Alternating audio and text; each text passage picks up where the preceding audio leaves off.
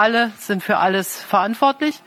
Und wo immer möglich, wollen wir natürlich europäische Lösungen finden. Und wo dies nicht möglich ist, wollen wir die, die willig sind, zusammenführen und einen gemeinsamen Rahmen des Handelns erarbeiten. Das Handelsblatt Morning Briefing von Sven Affüppe. Guten Morgen allerseits. Der Minigipfel in Brüssel hat keinen Durchbruch zur Lösung der europäischen Asylfrage gebracht. Das informelle Treffen endete nach vier Stunden ohne erkennbaren Fortschritt. Kanzlerin Merkel hofft dennoch, bi- oder trilaterale Absprachen zum gegenseitigen Nutzen abschließen zu können. Aber nicht einmal das ist sicher. Der EU-Gipfel in dieser Woche droht zum Gipfel der Enttäuschung zu werden. Merkel ahnt ein solches Ergebnis und mahnt bereits, alle sind für alles verantwortlich. Innenminister Seehofer scheint dieser Satz nicht zu beeindrucken.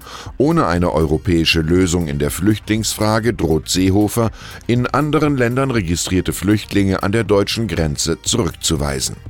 Merkel lehnt einen solchen Alleingang weiter ab.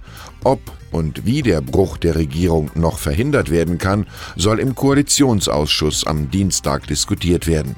Der Kanzlerin stehen Schicksalstage bevor.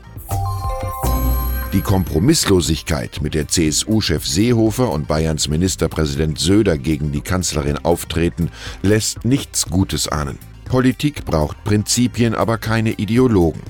Wer sich wie die beiden CSU-Politiker jeder Diskussion entzieht, spielt gefährlich mit dem Feuer. Hannah Arendt hatte recht mit dem Satz, Wahrheit gibt es nur zu zweien. Wie intensiv Seehofer seinen Anti-Merkel-Kampf beschäftigt, zeigen die neuen Regeln zum geplanten Baukindergeld. Der Innen- und Heimatminister hat dem irrsinnigen Vorschlag von Finanzminister Scholz zugestimmt, die Eigentumsprämie auf eine Wohnfläche von maximal 120 Quadratmeter zu begrenzen, wie mein Kollege Jan Hildebrand herausgefunden hat. Damit wird die ohnehin fragwürdige Subvention endgültig ab absurdum geführt. Aus dem schönen Versprechen Baukindergeld für alle ist jetzt Frust für alle geworden. Die Zeiten für deutsche Autokonzerne könnten kaum ungemütlicher sein. Die Dieselkrise ist noch lange nicht ausgestanden und jetzt droht US-Präsident Trump mit Strafzöllen von 20 Prozent auf alle Autos, die Europa nach Amerika verkauft. Über diese und weitere Themen werden wir heute mit BMW-Chef Harald Krüger sprechen. Wenn Sie Fragen an den BMW-Boss haben, schicken Sie mir einfach eine Mail afhüppe@morningbriefing.de.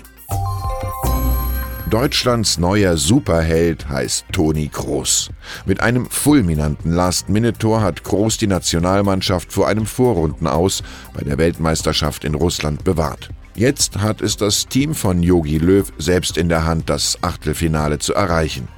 Und Englands Fußballlegende Gary Lineker hatte recht mit seinem berühmten Zitat: Fußball ist ein einfaches Spiel, 22 Männer jagen 90 Minuten lang einem Ball nach und am Ende gewinnen immer die Deutschen.